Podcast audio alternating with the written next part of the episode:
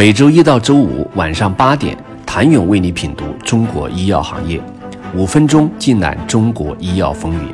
喜马拉雅的听众朋友们，你们好，我是医药经理人、出品人谭勇。未上市的生物科技公司，接下来要应对残酷的未来三到五年；而已经 IPO 的生物科技公司，如何度过未来的三到五年？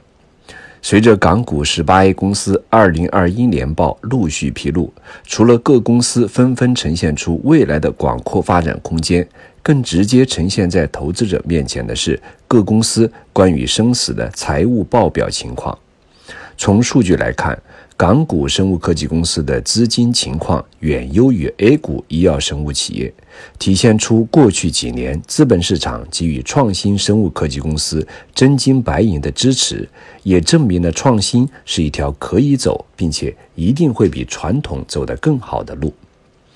但同样需要正视的问题是，随着产品的不断上市获批，经营性现金流却仍为负值。并且部分热门品种的销售远低于市场预期，资本市场对于这类公司的热情也大幅降低，融资规模大幅缩水，破发成为常态。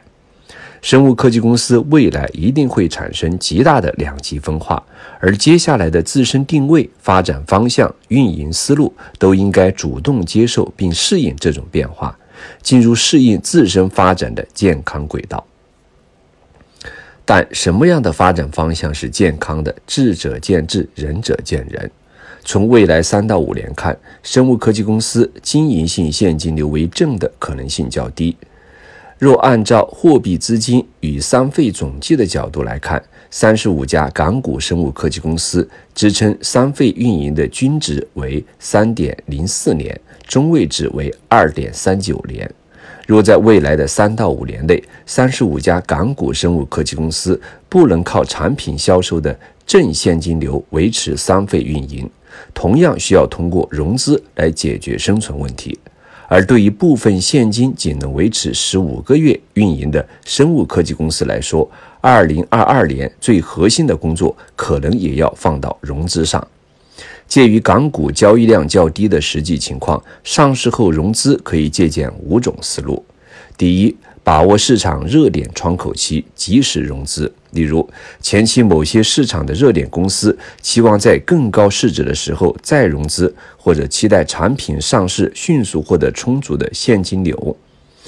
产品一天没上市，有不批准的风险；即便上市了，也未见得有足够的销售规模。所以，不要期待更高的市值，在合适的窗口期及时补充公司的资金，即便将来现金流充足，一样可以采用回购股份的方式来提高股东的收益。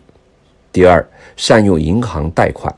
生物科技公司因其发展的特殊性，以及国内各大银行前期以资产负债率为锚的贷款原则。基本上，生物科技公司都没有什么银行贷款，这一点相比 A 股的医药公司相差甚远。从长期发展的角度来看，无论是债权融资还是股权融资，对股东们的权益是没有影响的。所以在有了上市公司的平台背后，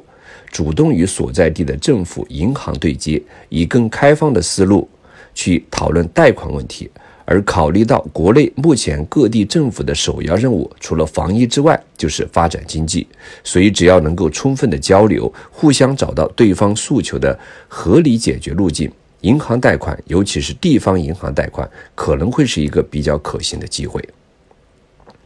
第三，努力科创板上市，一定要坚持申请科创板。A 股虽然比较麻烦，但只要公司合规运营，融资的难度还是相对较低的。第四，寻求股东的支撑，多跟股东搞好关系，关键时刻股东们站出来，还是可以再救一救急的。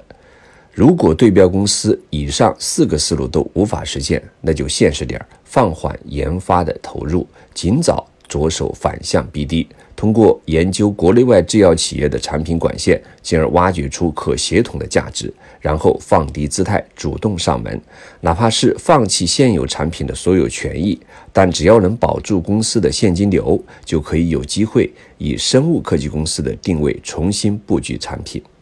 想知道三十五家港股生物科技公司还有哪些节流大法？请您明天接着收听。谢谢您的收听。想了解更多最新鲜的行业资讯、市场动态、政策分析，请扫描二维码或添加医药经理人微信公众号“医药经理人”医药行业的新闻与资源中心。我是谭勇，明天见。